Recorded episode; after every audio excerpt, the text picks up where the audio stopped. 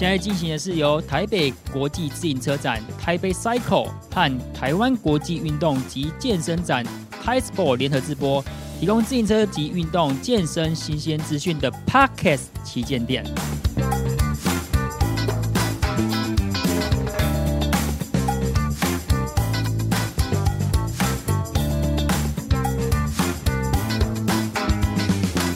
欢迎夏美来到我们台北 Cycle 和 t i s p o 联合播制的 parkas 旗舰店。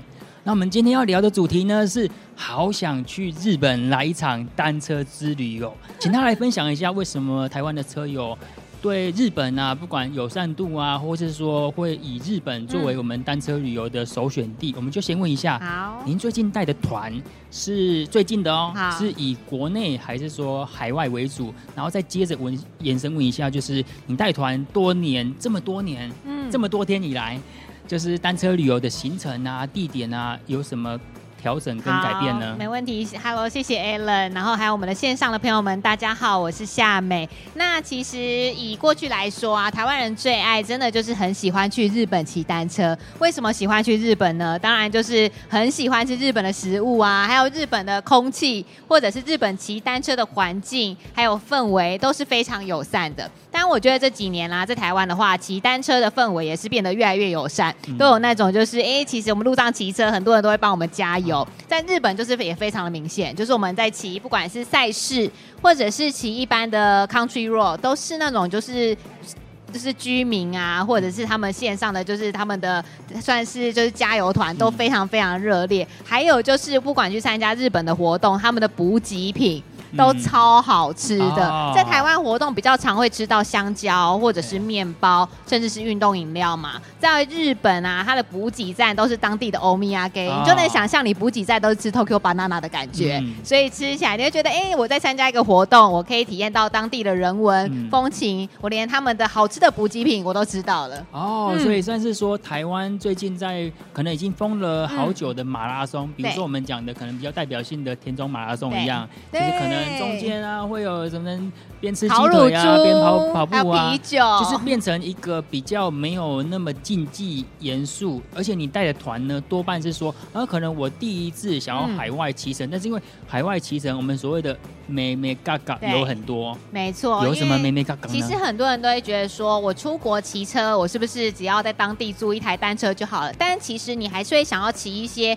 比较特色的路线，因为像我们在台湾规划，我们就会像田中马拉松，它一定不可能跑大马路，它都跑一些特色有景色，或者是没有车，然后都是只有诶大一大片田园风光的景致。所以我们在国外，我们就会跟当地的领骑来做配合。当地的日籍领骑呢，他们比较知道有什么路线是一定要骑，你错过会后悔的。每一个转角都是不同的美景。那除此之外，我们也会安排保姆车，因为如果你自己去自由行的话，哎，你安排如果如果没有安排保姆车，你可能破胎了，不知道该怎么办。而且日本的计程车，你也不能像我们台湾五六六八一样，就是放上脚踏车，就没有办法，就是你的资源方面可能就会有一点小尴尬。但是呢，其实不同的旅游的方式都有不同旅游方式的美景。嗯，那我想问一下，因为夏美在旅游业这边算是闯荡多年多天了啦。对那从你就是接触旅游业来，你是一开始就接触单车旅游，还是说中间有什么调整跟转变？再还是说带单车团。会有遇到比较常遇到的问题呢？哦，其实一开始啊比较特别，我是先带滑雪旅行。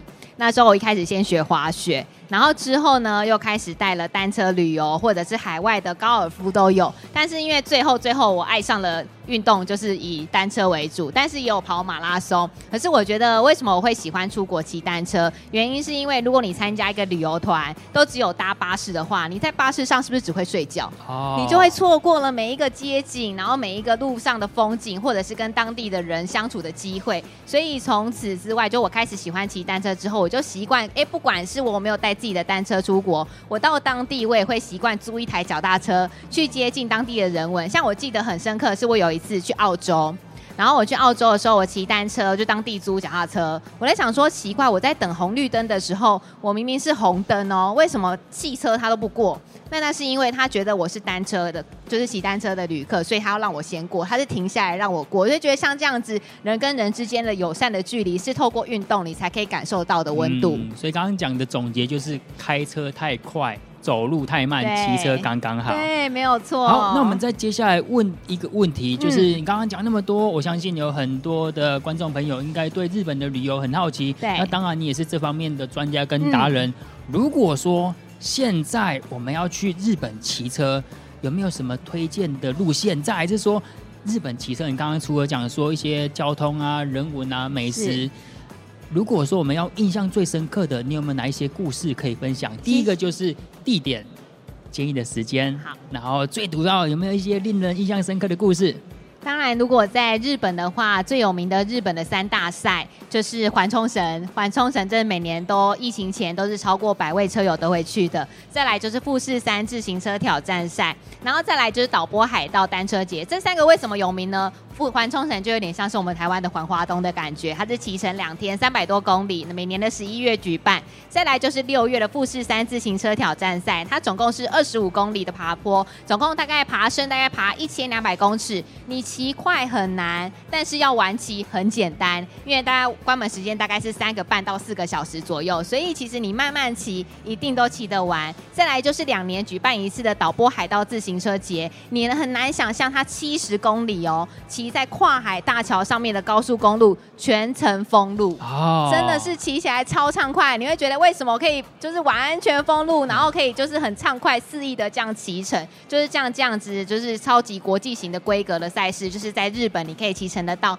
当然，如果你不想要骑单车挑战赛，那你想要比较像是当地人文体验的话呢，我也很推荐八月可以去青森骑单车，因为八月初呢，青森有祭典，升骑单车的时候，你可以闯进苹果园。边骑单车边吃苹果，然后呢，北海道我也很推荐哦，因为北海道啊，它整个北海道很大嘛，环一圈大概两千公里，那你有到北到央或到南可以骑乘，到央就是大家非常知名的美英富良野路路线，但是我另外一个我很喜欢的是道东，道东你可以啊，就是骑摩州湖川路去看诗园，有丹顶鹤，每年九月啊，就是非常推荐的季节，不会太冷。也不会太热，然后非常适合去日本来进行一趟单车旅行。四个字。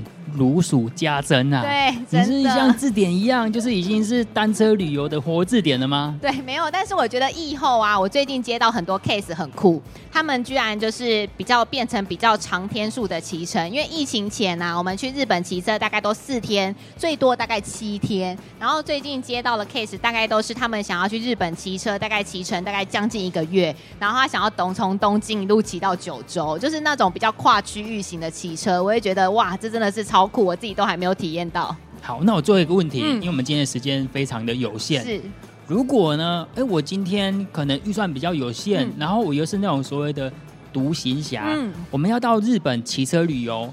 一个人自己去自己规划，你觉得这个友善程度、难易程度大概是怎样子呢？其实如果是一个人去单车旅行的话，我很推荐你的单车单车箱直接就寄放在机场。哦。你直接把单车箱，因为单车箱的行李太大，你不可能一直带着它嘛，所以你直接呢把单车箱寄放在机场，你的起终点就是机场，比如说那霸机场、成田机场或关西机场。然后呢，你的起终点就是机场嘛，你可以透过机场这个区域来规划路线。比如说我那霸机场，我就安排个三天骑乘，我可能骑到名护啊，或者是骑到我们的其他的地方，或者是那霸市去国际通之类的。那如果我以成田机场为据点的话呢，我可能就是诶一路一路，我可以去骑东奥路线、东京奥运路线，我骑到富士山都可以。那你可能天数就拉的比较长，那就是以上这样。而且在日本最棒的是它的贩卖机很多，哦，你不用担心没有水，因为贩卖机。你只要随时没有水，你就可以投币贩卖机去补充你的水分。除此之外呢，在日本有一些单车友善的城市，像我刚刚说的岛波海盗，在四国，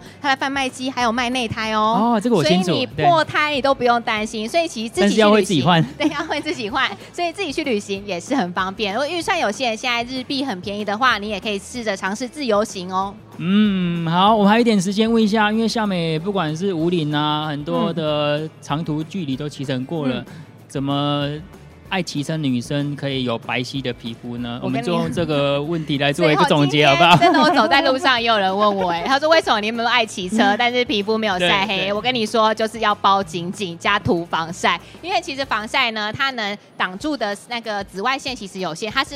预防你不要晒伤，但是你不要晒黑，其实你还是要戴袖套啦。嗯戴袖套来讲，物理性的防晒还是非常重要。那再来的话，平常呢，多数其实我都在家里面踩训练台，然后周末或者是假期，我才会去骑乘比较长距离，或者去各大风景区来做一个路线的骑乘。那当然啦，就是防晒是真的是最重要。所以女生呢，喜欢骑单车的话，不会变黑，也不会变金刚芭比，只要你有把功课做足，都可以一起来去美美的骑单车。好，那我们今天的 podcast 呢，非常高兴邀请到日本单车旅游达美达人夏美来到我们的台北 Cycle 跟 Thai Sport 联合直播的 podcast 节目。那我们这一这一集就讲到这边，谢谢大家。